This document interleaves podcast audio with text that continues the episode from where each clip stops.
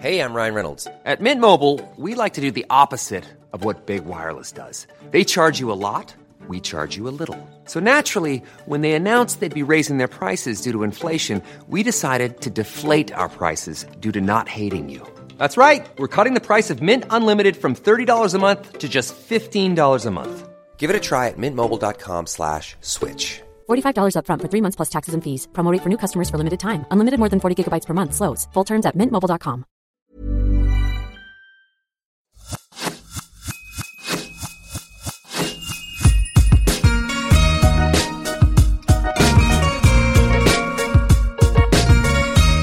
Bonjour, je suis Laura Pouliken, créatrice de contenu freelance et je vous souhaite la bienvenue sur l'Aléa, le podcast qui parle du risque. J'ai créé ce podcast pour montrer que la prise de risque est bénéfique à bien des niveaux. Pour le prouver, j'invite des hommes et des femmes qui sont sortis de leur zone de confort dans des circonstances variées. Si le challenge, le développement personnel ou tout simplement les parcours inspirants vous plaisent, vous aimerez ce podcast.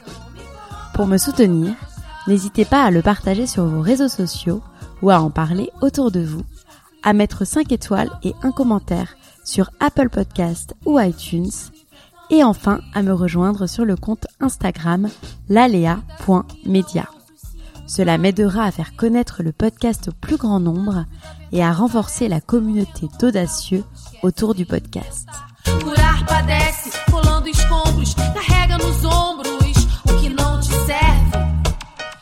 Aujourd'hui, je reçois sur le podcast Cindy, créatrice du blog et de la chaîne YouTube The World of Sisters. Avec Cindy, nous avons parlé de sa sortie de zone de confort pour se lancer à plein temps sur YouTube à une époque où le métier d'influenceuse n'en était qu'à ses débuts, et de ses secrets pour continuer à vivre de sa passion. Trois leçons à retenir de cet épisode. Écouter son instinct dans sa vie professionnelle ou personnelle, rester authentique et fidèle à ses valeurs, ne pas lâcher et surtout être régulier lorsque l'on croit très fort en son projet. Bonjour Cindy, Bonjour Laura. je suis ravie aujourd'hui de t'interviewer euh, dans le cadre de mon podcast L'Aléa. Sur ton compte Instagram, donc euh, tu partages euh, beaucoup, tu as partagé euh, le 1er août euh, la photo d'un livre et tu mets comme euh, citation La vie est un risque, si tu ne prends pas de risque, tu n'as pas vécu. C'est ce qui donne un goût de champagne. Qu'est-ce que tu as voulu dire? Bah, je pense que ça, résume vraiment un petit peu tout ça. C'est-à-dire que je pense que si tu te laisses aller, j'ai l'impression qu'en fait on est un petit peu quand même euh, dans une, euh, dans une génération où la vie est un peu toute tracée. Il faut avoir, euh, faut être propriétaire, il faut avoir un mari, il faut avoir des enfants, etc.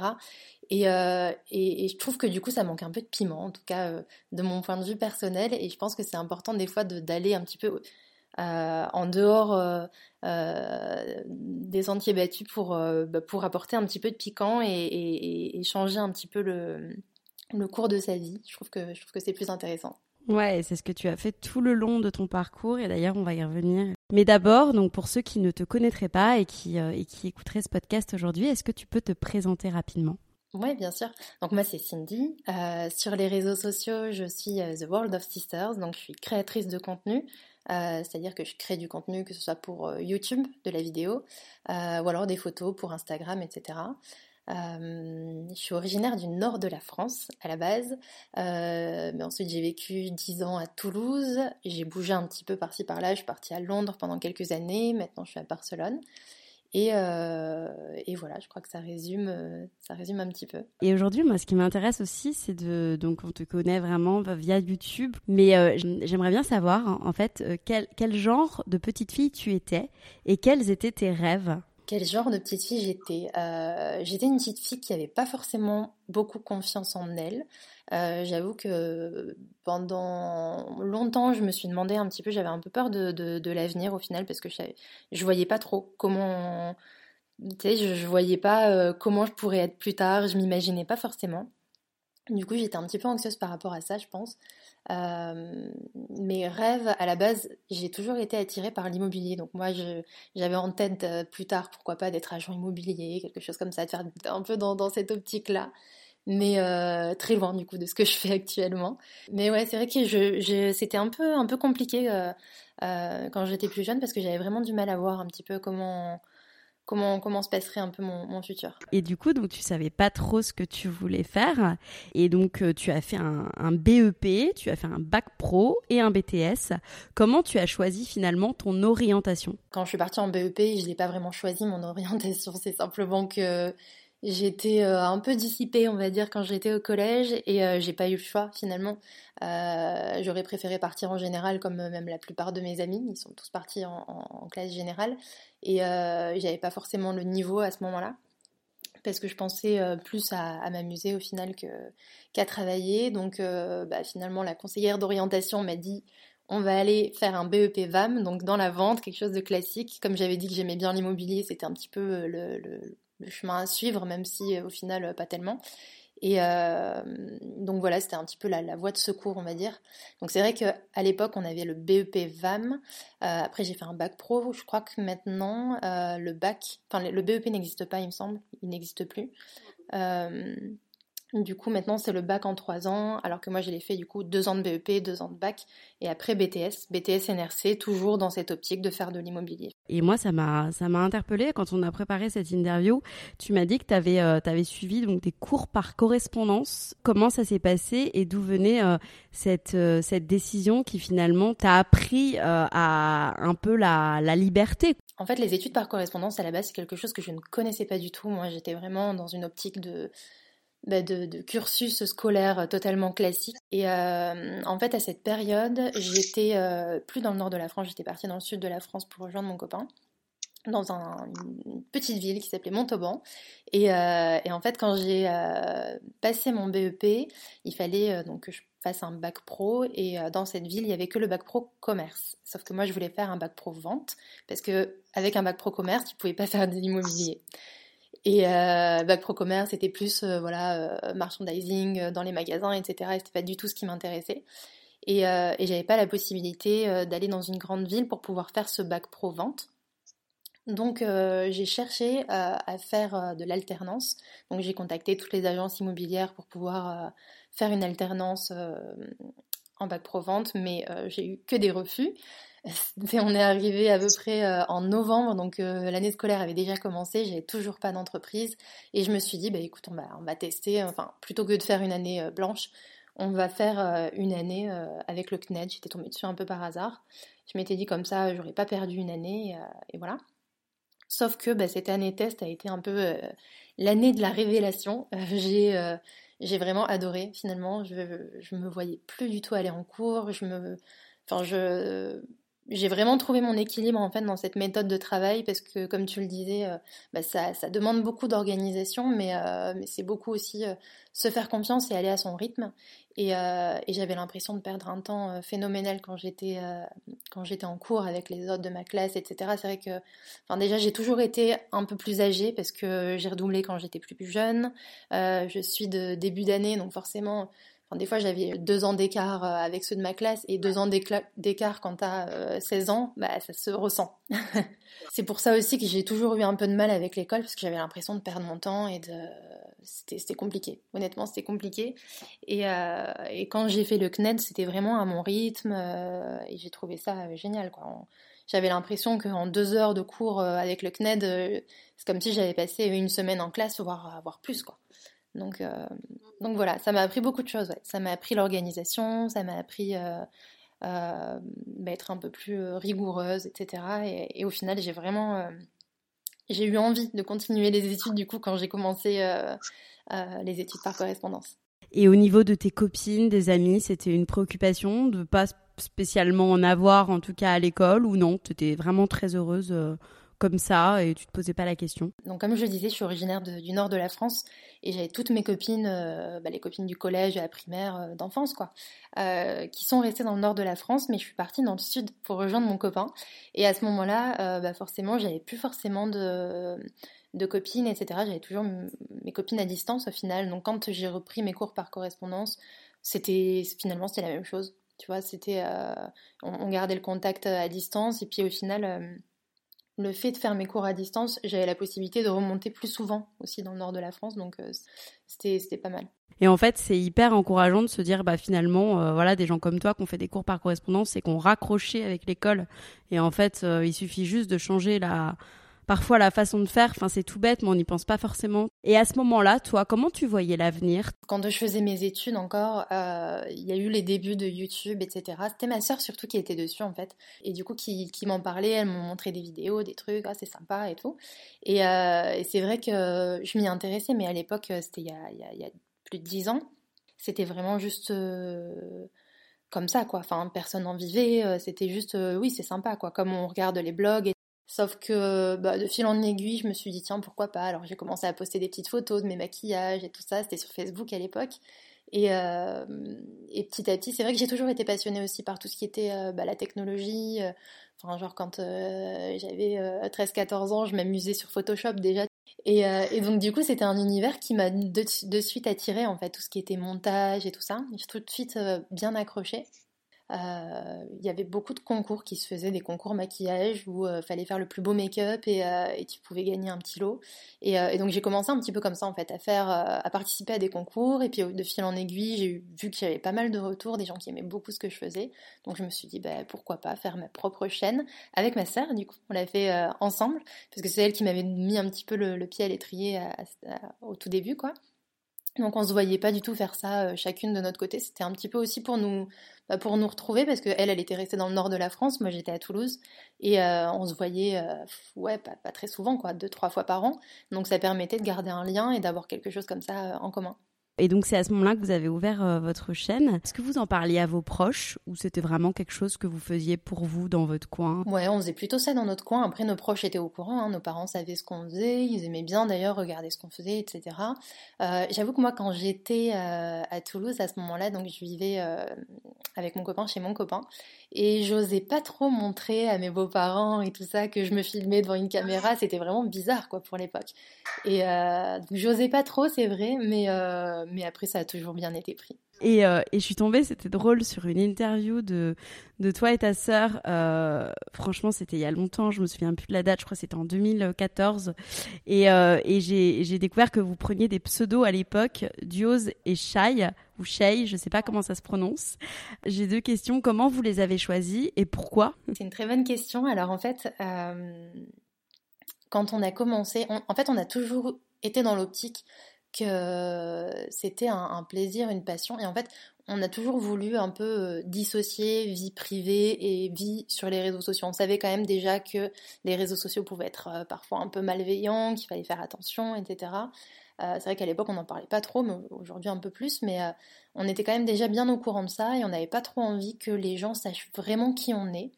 Et euh, donc on s'était dit, on, va se prendre des pseudos, comme ça, ça sera voilà, Dios et Chez sur les réseaux sociaux, Syndicati dans la vraie vie.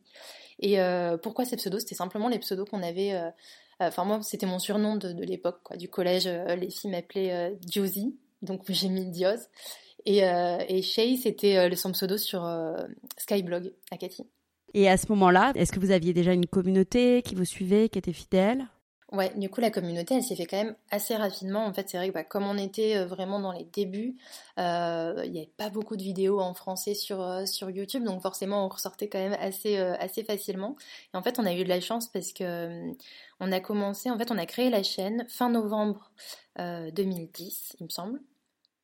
Et genre en janvier-février, on a été contacté par la marque Je mets Maybelline, qui a de suite trouvé que le filon euh, influenceur euh, était hyper intéressant.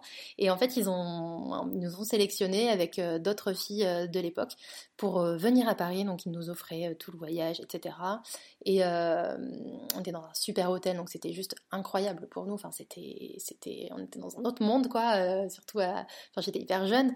Et c'était juste dingue. On pouvait venir avec nos copains et tout tout frais payé et euh, ils nous ont offert une mallette en fait euh, remplie de, maquillage et tout ça.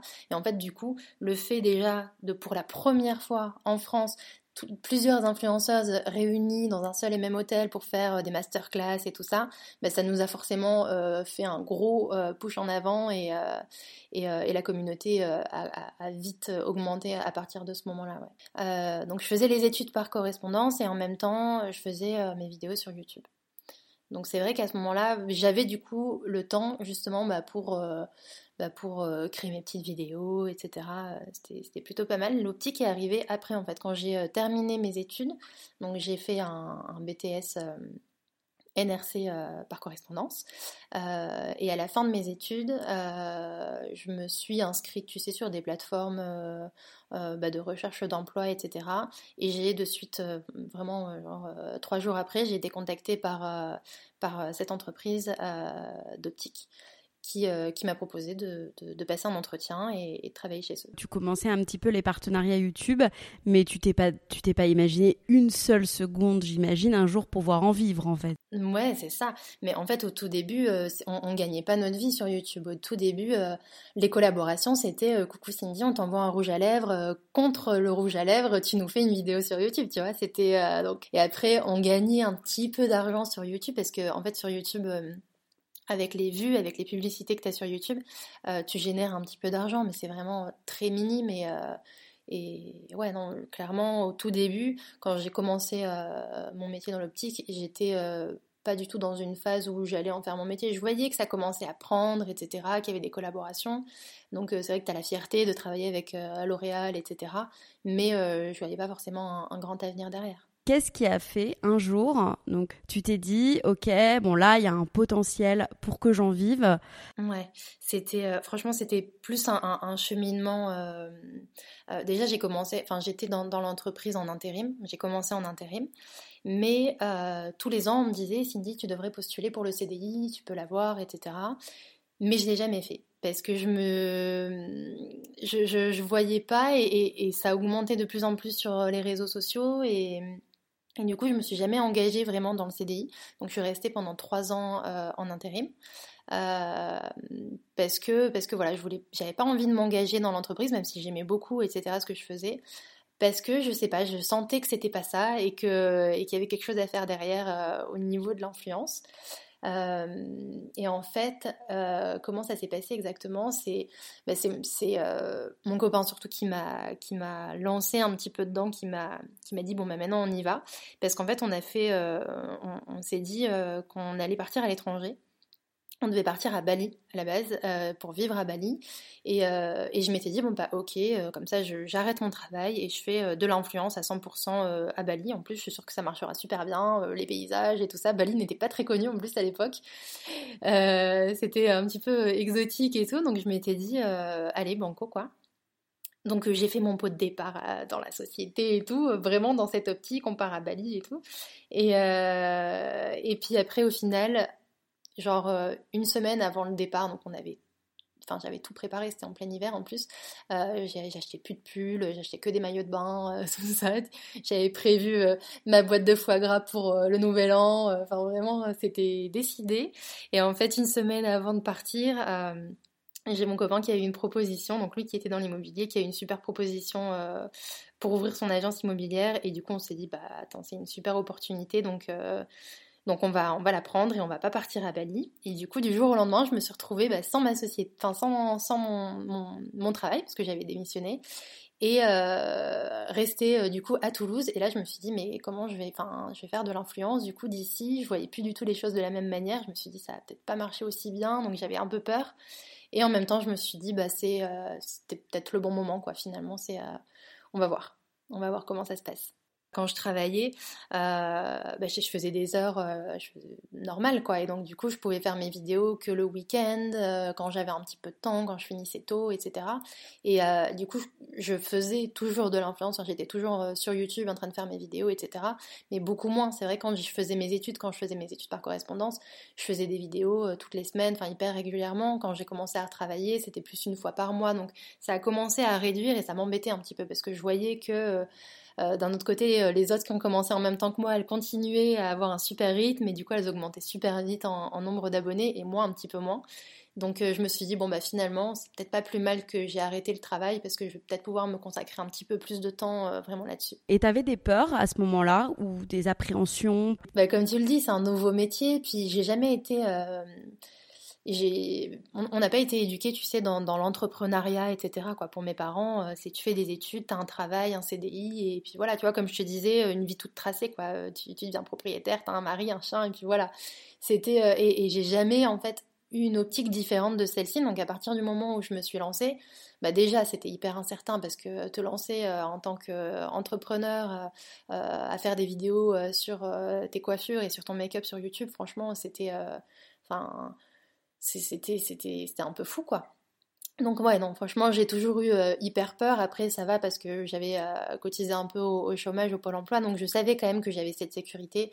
Si jamais euh, je j'arrivais pas, dans tous les cas, j'avais les indemnités, j'avais le pôle emploi derrière. Donc je m'étais dit, si jamais, bah, au bout d'un an, vraiment, je vois que j'arrive pas à, à, avoir des revenus conséquents, bah, je repartirai dans un boulot normal. Mais en attendant, on va tester. C'est un peu ce que je me suis dit. Comment t'as appris finalement à mettre de la valeur sur ce que tu faisais? Honnêtement, on ne savait pas du tout. Euh, on s'en rendait compte à partir du moment où euh, on allait à des événements avec les blogueuses. En fait, pendant, pendant longtemps, quand il y avait des événements euh, sur Paris avec des marques, etc., soit ils invitaient les influences, les youtubeuses, soit ils invitaient les blogueuses. Et à partir d'un moment, ils ont mélangé un peu les deux, youtubeuses et blogueuses. Et on a vu que les blogueuses avaient un petit cran d'avance sur nous et, euh, et elles nous disaient que effectivement non non ça c'est pas normal il faut se faire payer etc parce que clairement des fois je fais pas, de temps en temps même très souvent je faisais des posts je faisais des vidéos des placements de produits gratuitement tout simplement parce que j'avais trop la fierté que la marque me contacte et que et que je trouvais le produit super et que ça me paraissait normal en fait d'en parler gratuitement parce qu'avant j'achetais les produits maintenant je les achetais plus tu vois donc c'était déjà énorme et euh, donc après, bon, j'ai compris. On a eu aussi, euh, j'ai eu la chance d'avoir quelques formations. Euh, c'est chez Google directement, en fait, au tout début. Ouais, ils nous ont amenés directement dans les locaux pour qu'on se réunisse entre plusieurs youtubeuses et qu'on puisse discuter de tous les sujets. Donc on est venu aussi le sujet de la rémunération et on a vu aussi qu'il bah, y avait des blogueuses, youtubeuses qui se faisaient rémunérer des choses qu'on ne pensait pas possible de rémunérer, tu vois. Et euh, donc c'est comme ça petit à petit qu'on a appris. Après, euh, après on a appris qu'il y en a qui se faisaient des grilles tarifaires. On s'est dit ah, tiens ça c'est stylé avec ma soeur. On s'est dit vas-y on va se faire une grille tarifaire. La dernière fois on est retombé sur une grille tarifaire de bah, d'il y a plusieurs années. On s'est dit non mais oh, waouh quoi, on, est loin quoi maintenant. Euh, et, et, voilà, et puis après aussi avec les marques, on a vu que c'est des fois quand euh, quand il y a une marque qui te contacte pour une collaboration, elle te dit j'ai tel budget. Donc à l'époque c'était ce budget. Quand tu vois qu'un mois après il y a une marque qui te propose une qui te propose une collaboration très similaire avec un budget euh, doublé, bah tu te dis ah en fait ça vaut peut-être plus ça. Donc la prochaine fois je proposerai ça. Tu vois c'est vraiment petit à petit, mais c'est hyper compliqué en vrai de savoir exactement euh, combien tu vaux. En vrai, c'est très compliqué. Même aujourd'hui, tu vois, je donne mes tarifs, je ne sais pas si ça vaut vraiment ce que, ce que ça vaut.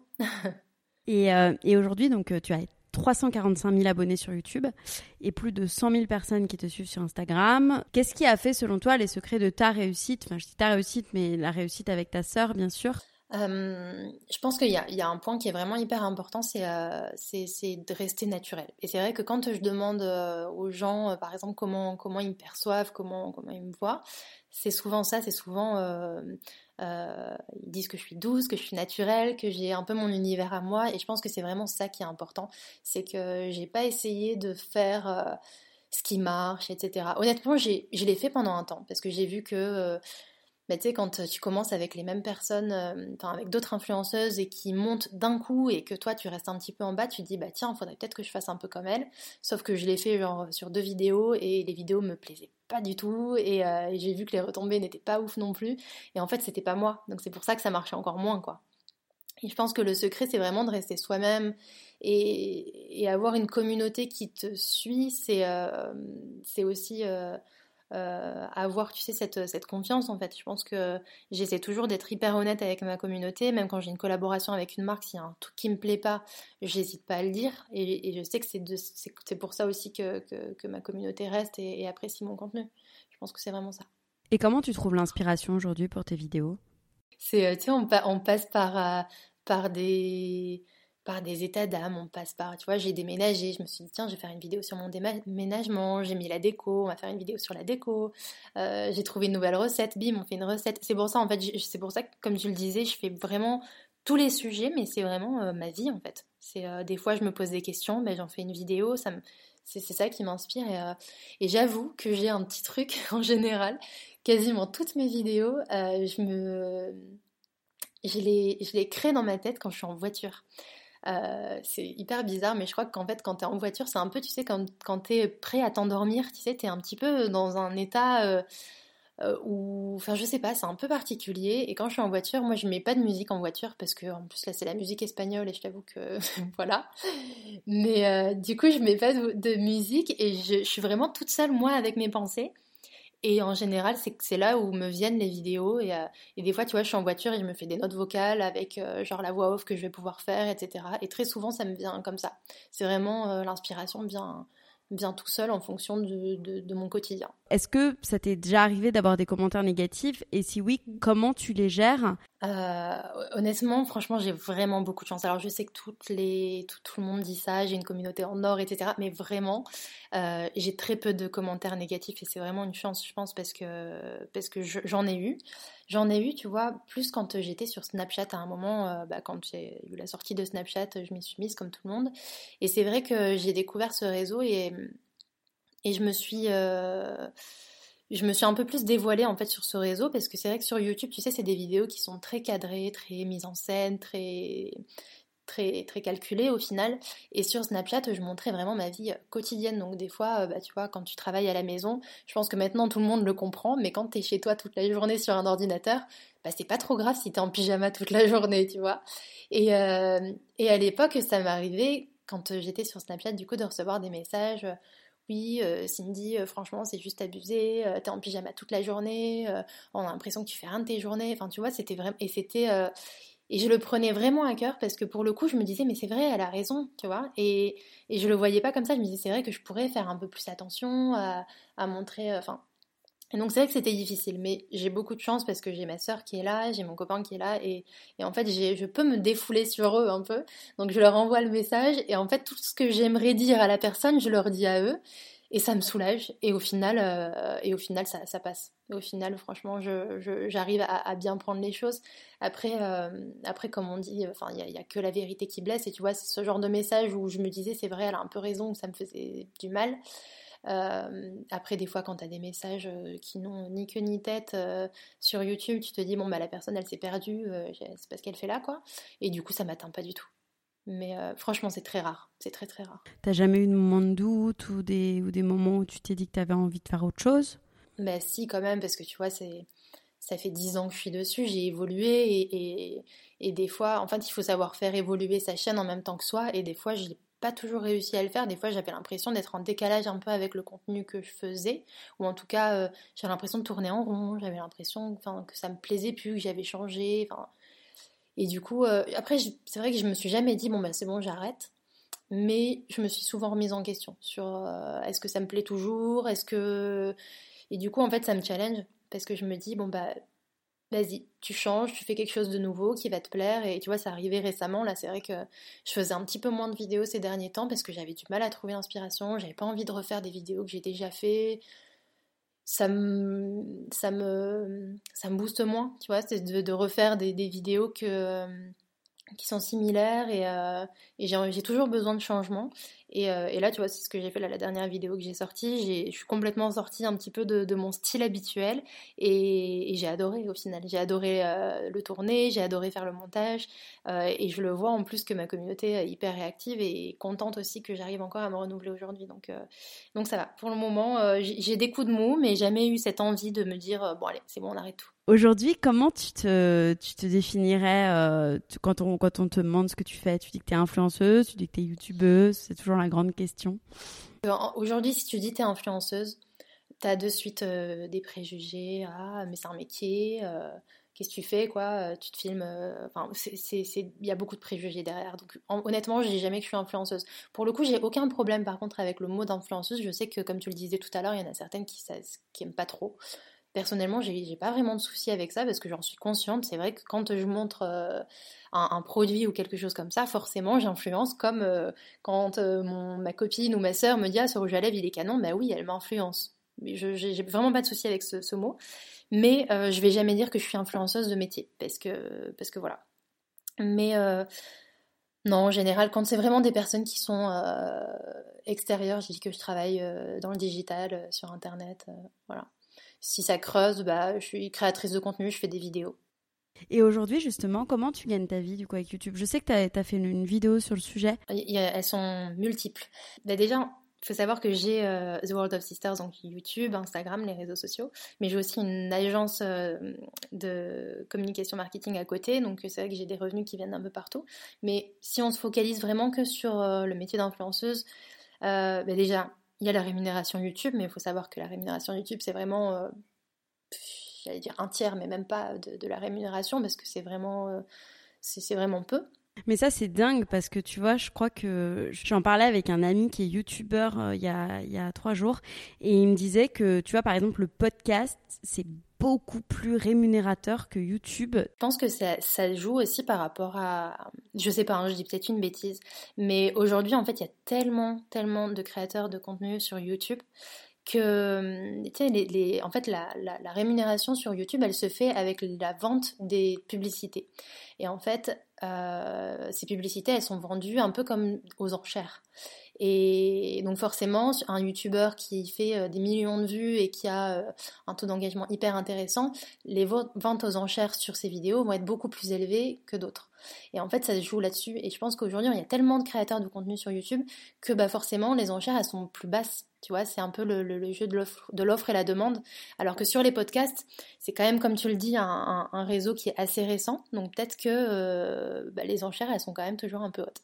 je sais pas. Je pense que je le vois comme ça.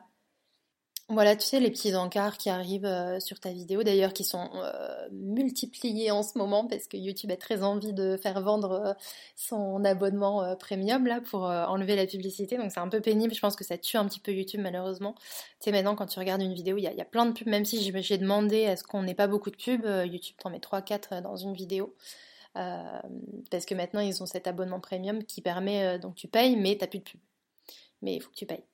Donc euh, c'est un peu, un peu dommage. Je pense que ça tue un peu le réseau, mais euh, bon, c'est un autre sujet. Euh, donc il y a ce, système de rémunération et il y a aussi bah, tout ce qui est collaboration avec les marques. Donc placement de produits, vidéos dédiées, photos Instagram, story Instagram, Reels, tout ça a, un coût et ça, ça fait partie vraiment de ma rémunération principale. Il y a aussi l'affiliation, c'est vrai qu'on n'en parle pas. Quand une influenceuse te montre euh, sa super veste qu'elle vient d'acheter ou qu'elle vient de recevoir, en général, elle te met un lien Swipe Up. Et, euh, et très très souvent, 90% des cas, euh, le lien Swipe Up en fait est un lien d'affiliation. Donc si toi après t'achètes cette veste en ayant cliqué sur le lien, elle récupère une commission. Qu'est-ce qui motivait et qu'est-ce qui motive aujourd'hui tes partenariats? C'est pareil en fait. Qu'est-ce qui motivait et motive aujourd'hui Ça n'a pas changé. C'est vraiment. Bah, déjà, il faut savoir que je reçois énormément, énormément de propositions de collaboration. Euh, d'ailleurs, c'est ma soeur maintenant qui s'en occupe parce que j'avais plus le temps pour faire, euh, pour faire tout ça. Euh, c'est tous les jours des, dizaines et des dizaines de mails, de, propositions de collaboration. On en refuse une bonne partie. Et en général, les marques qui me, qui m'intéressent le plus, on en discute. voilà, faut que le produit soit intéressant, faut que faut que le projet soit intéressant, que, que je puisse aussi avoir ma patte. J'aime beaucoup parce que tu sais, quand on te propose une collaboration et qu'on te dit il faudra faire ça, ça, dire ça, ça, bah non, en fait, non, c'est dans ce cas, euh, euh, prends une, une, actrice et fais une pub, quoi, mais, mais, mais pas, pas moi. Euh, et ouais, voilà, je pense que, que c'est ça. J'aime bien aussi parce que finalement, les, les collaborations, je sais que c'est vraiment parfois mal vu par la communauté, mais il faut savoir que ça nous challenge aussi beaucoup, ça nous aide à, avoir un peu plus de, créativité. Et euh, quand tu as une marque qui te dit, bon, bah voilà, j'ai tel produit, j'aimerais que tu fasses une vidéo, il faut qu'on arrive à trouver une idée autour du produit qui soit intéressant, etc. Donc, euh, donc ça me challenge aussi euh, pas mal à, trouver de nouvelles idées. Autre sortie de zone de confort, donc l'expatriation. Tu es partie à Londres et tu vis aujourd'hui à Barcelone. pourquoi avoir décidé de t'expatrier? Pourquoi? Pourquoi? Parce que j'ai toujours aimé le voyage, lui aussi je sais pas, en fait j'ai l'impression que ça, a toujours été euh, une, une, évidence finalement. Et euh, au début, on s'est dit pourquoi pas à Londres parce que ça, restait quand même assez proche et puis, euh, et puis ça faisait une expérience. Et, euh, même moi, j'avoue que pour, pour la communauté, enfin pour, pour ce que je faisais sur les réseaux, je m'étais dit que ça pouvait être hyper intéressant aussi bah, de montrer ce côté un peu londonien, etc. Mais euh, ouais, je me rappelle plus honnêtement comment euh, comment c'est arrivé, comment on s'est dit bon, on va faire ça. Mais euh, je crois que ça a toujours été une évidence, tu vois, comme je te le disais, à la base on devait partir à Bali, ça s'est pas fait. On s'est dit bon ben pourquoi pas Londres? Parce que du coup en fait mon copain a gardé son agence immobilière sur Toulouse et, et, Londres ça faisait bah, deux heures en avion. S'il a besoin de faire des allers-retours c'était assez rapide et voilà. Euh, et, justement, bah, tu dis que toi, ça a été euh, une source d'inspiration de, de, voyager. T'as jamais eu peur par rapport à tes partenariats, voilà, que des marques euh, peut-être puissent pas forcément travailler avec toi? Non, bah justement, tu vois, Londres, c'est pour ça, c'était un, c'était un bon compromis, Londres, parce que bah, il y avait le, train. En deux heures, j'étais à Paris, alors que là, tu vois, quand j'étais à Toulouse, et en plus à l'époque je mettais 6 euh, heures en train pour aller à Paris, limite. Donc, euh, donc en fait, ça me rapprochait. Ça me rapprochait bien et, euh, et non, j'ai vraiment pas, pas eu trop, trop d'inquiétude de ce côté-là. Je partais pas non plus à l'autre bout du monde. Tu vois, quand j'avais l'optique de partir à Bali, forcément, je, je, me posais un peu plus de questions. Je me disais, est-ce que vraiment, est-ce que vraiment je vais réussir à, garder mes collaborations? Mais là, à Londres, non, je me suis pas posé de questions. Qu'est-ce qui te ferait tout arrêter et changer de vie demain? Ah, C'est compliqué, hein, parce que je pense qu'il y a des choses qui pourraient me faire euh, diminuer. Mais vraiment tout arrêter, si j'arrêterais, si, euh, si je vois que mon contenu ne, ne, plaît plus. Parce que forcément, euh, quand, euh, quand tu postes une vidéo, quand tu postes une photo, ce que tu attends en retour, bah, c'est que les gens euh, apprécient ce que tu fais. Enfin, je fais vraiment ça pour le partage. Quoi. Donc à partir du moment où j'apporte plus rien aux gens, je me dirais ça sert plus à rien de continuer en fait. Mais après, euh, après non, je me suis déjà posé la question, tu vois, par exemple des enfants. Je sais que ma sœur, bah, au final, elle a complètement arrêté YouTube à partir du moment où elle a eu son premier enfant. Et euh, mais je sais pas, je sais pas si vraiment euh, j'arrêterai. Je pense pas parce que ça reste vraiment toujours une passion. Euh, donc je pense que il n'y a pas beaucoup de choses qui feraient que j'arrêterais tout du jour au lendemain. Aujourd'hui, si tu devais recommencer, est-ce que tu changerais des choses? Si je devais recommencer, peut-être que je le ferais plus tôt, tu vois. Quand peut-être que j'aurais commencé directement quand j'ai arrêté mes études, j'aurais pu me lancer directement dans, YouTube, dans, l'influence. Et euh, finalement, j'ai fait le choix, tu vois, de travailler à côté, alors que toutes celles avec lesquelles euh, j'avais commencé euh, sont restées dedans. Après, je sais pas si vraiment c'est parce que au moins j'ai quand même connu l'expérience du travail et je trouve que ça m'a bien aidé aussi. Donc, je suis pas sûre de, changer quelque chose en fait, vraiment. Hmm. Aujourd'hui, il y a beaucoup de concurrence dans ce métier, forcément. Il y a des nouvelles blogueuses, des nouvelles youtubeuses tout le temps. Est-ce que toi, tu as le sentiment de devoir prendre encore plus de risques et encore plus innover pour te démarquer? J'ai pas l'impression. Honnêtement, je pense que, comme je le disais tout à l'heure, pour que ça marche et pour que tu conserve ta communauté parce que c'est quand même ça le plus important. C'est vraiment de rester toi-même. Et tu vois, c'est ce que je t'expliquais tout à l'heure quand, euh, quand euh, il y a eu cette période de YouTube où j'avais l'impression que euh, les autres marchaient mieux que moi. Et du coup, je me suis dit, bon, bah attends, je vais essayer de faire un peu le même style, de faire la fille un petit peu extravagante, etc. Alors, ce que je ne suis pas du tout. ça, ça marchera et, ça n'a pas du tout marché. Et je, je sais qu'aujourd'hui, je me vois pas forcément changer, non. Je, je pense pas qu'il faille faire quelque chose de fou euh, pour que ça fonctionne. Je pense que tu vois, tu peux être dans un petit appartement, euh, être passionné de poterie, et si tu te mets euh, dans l'influence et que tu fais un truc canon autour de la poterie, ça marchera. Et pourtant, il n'y a rien de fou, tu vois ce que je veux dire. Donc, je pense qu'à partir du moment où tu es passionné et tu es toi-même, ça fonctionne. Mmh. Aujourd'hui, c'est quoi tes projets? Déjà, j'aimerais bah, continuer, continuer comme, comme je le fais actuellement sur YouTube, essayer de, toujours réussir à, à, me renouveler, à, à, aimer ce que je fais. Euh, après, j'ai différents projets, mais c'est vrai que j'en ai pas encore trop parlé. Je travaille dessus depuis euh, bientôt un an maintenant. Enfin, un an pour un projet, quelques mois pour un autre. Euh, j'aimerais créer ma marque. Alors, je vais pas dire une marque de quoi, mais quelque chose qui me ressemble en tout cas. J'aimerais que ça sorte. normalement, ça devrait sortir cet été, mais je croise les doigts. Donc c'est pour ça. Je n'en parle pas trop parce que je je, je sais pas encore exactement comment ça va évoluer. Ça sortira peut-être jamais d'ailleurs, donc on verra. Et ensuite, comme je le disais rapidement tout à l'heure, c'est vrai que j'ai une, agence de, marketing digital. donc en fait, aujourd'hui, je mets moi aussi en relation des marques avec différents influenceurs. Donc je passe un petit peu de l'autre côté, tu vois, côté agence. Et j'ai pour projet aussi de faire évoluer cette agence d'une autre manière. Donc c'est un petit peu ça les projets et toujours aussi un petit peu d'immobilier. ah oui, ça, ne te quitte pas. Euh, on va finir par des petites questions que je pose toujours euh, en, fin, euh, en fin de podcast. ta plus grande peur? Je sais pas si vraiment j'ai une peur parce que je suis assez j'ai envie de dire, je suis assez confiante et en même temps, j'ai toujours peur de l'avenir au final parce qu'on est à partir du moment où tu es entrepreneur, tu, tu, sais pas de quoi demain est fait, donc euh, je sais pas. Après, c'est vrai que tu vois, j'ai toujours eu cette peur en fait de me dire bon bah peut-être que l'année prochaine ça marchera plus, mais après 10 ans, quand tu vois que ça, ça, continue et limite ça augmente à chaque fois tous les ans, je crois que cette peur elle, elle se dissipe quand même petit à petit. Donc j'ai plus trop cette peur que ça puisse s'arrêter comme ça du jour au lendemain, à moins qu'il y a un super hacker qui arrive et qui t'a détruit euh, Instagram et YouTube. Et là on est un peu tous euh, dans la mouise, mais mais, euh, mais sinon, non, j'ai pas forcément euh, une grande peur. Un échec et une leçon que tu en as retiré? Je sais pas si on peut vraiment dire un échec, parce que, alors, je pense que pour certains, ça pourrait peut-être être un échec.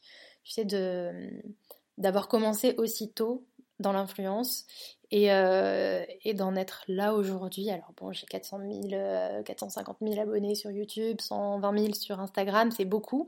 Mais pour avoir commencé à, la période, euh, enfin, il y a 10 ans, euh, on peut voir que les filles qui ont commencé en même temps que moi, avec qui, j'étais, tu vois, aux événements au tout début, elles sont aujourd'hui à plus d'un million, enfin vraiment énorme, tu vois. Donc on pourrait dire que c'est un échec de ne pas avoir réussi à évoluer autant. Mais je crois que c'est aussi une leçon en fait parce que, parce que je suis bien contente d'être au niveau où je suis parce que je gagne très bien ma vie euh, comme ça et au final je peux sortir dans la rue euh, sans être reconnue donc euh, donc je sais pas si on peut dire que c'est un échec une leçon mais je le vois peut-être comme ça. En tout cas si si ça peut être un Tu sais, aujourd'hui, l'influence, ça fait rêver un peu tout le monde et les gens ont tous envie d'avoir des millions d'abonnés, etc. Mais c'est vraiment pas euh, ce, qui fait, euh, ce qui fait le bonheur, je pense. Et, euh, là, aujourd'hui, je, pense que c'est important de, passer ce message, tu vois, de, de, faire vraiment comme on a envie soi et pas forcément pour la notoriété, etc. Parce qu'au final ça apporte pas forcément que du bonheur. Quoi. Tes citations préférées Citations préférées. Ah, il y a une citation la dernière fois je, euh, que j'avais repérée, je la trouvée très intéressante. Alors attends, il va falloir que je te la redonne euh, bien.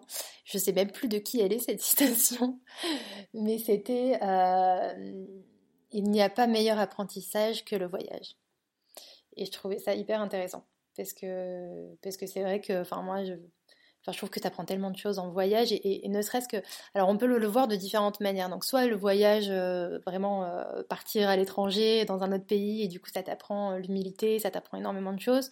Mais il y a aussi le voyage dans le sens, le risque, tu vois. Quand tu prends des risques, bah, t'apprends forcément.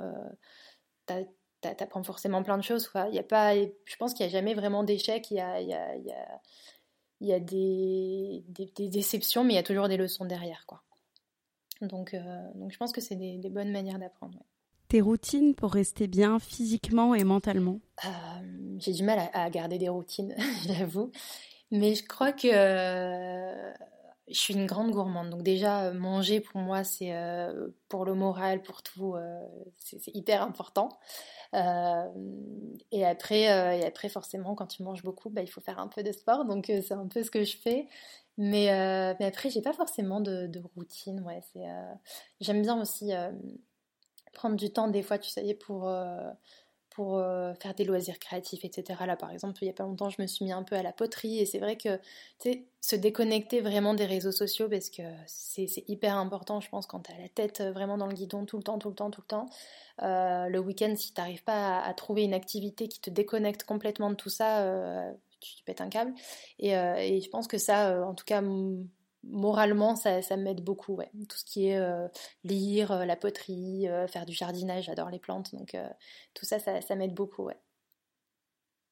Et ma dernière question que je pose à tous mes invités, qui est ma question rituelle, quelle est ta définition du risque?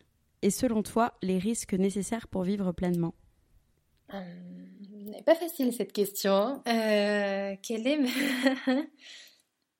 ma... définition du risque? Euh, C'est s'écouter, mais quand même toujours avoir un plan B. Je pense que c'est bien de prendre des risques, mais il faut quand même évaluer le risque mais s'écouter, c'est vraiment le, plus important. Euh, si, si, tu penses que, que, que, c'est bien pour toi, il faut pas écouter les autres et se dire, euh, enfin, et se laisser influencer. Si tu penses que c'est bien pour toi, bah, ça sera bien pour toi et évalue quand même un petit peu les, les, les, les, possibilités qu'il y, y, a autour. Mais, euh, mais, mais ouais, je vois ça. Et, et alors, c'est quoi la deuxième partie de la question, pardon? Les risques nécessaires pour vivre pleinement. Bah, c'est ça, je pense, hein, c'est s'écouter hein, au final. Il n'y a que comme ça où tu es en phase avec toi-même. quoi. Donc, euh, si, euh, si tu as envie de faire euh, telle ou telle chose, voilà, je le vois avec, avec le confinement, etc. Il y en a plein qui se disent bon, bah, j'en ai marre d'être dans ma boîte, j'aimerais me mettre à mon compte, etc. Et il si, faut savoir prendre, prendre ce risque et c'est de cette manière que, que tu arriveras à t'épanouir pleinement, je pense. Merci beaucoup, Cindy. Mais je t'en prie, merci à toi, Laura. Cet épisode est maintenant terminé et j'espère qu'il vous aura inspiré autant que moi. À très vite sur le compte Instagram lalea.media pour découvrir les coulisses du podcast et à bientôt pour un nouvel épisode. When you make decisions for your company, you look for the no-brainers. If you have a lot of mailing to do, stamps.com is the ultimate no-brainer. Use the Stamps.com mobile app to mail everything you need to keep your business running with up to 89% off USPS and UPS. Make the same no-brainer decision as over 1 million other businesses with Stamps.com. Use code PROGRAM for a special offer. That's Stamps.com, code PROGRAM.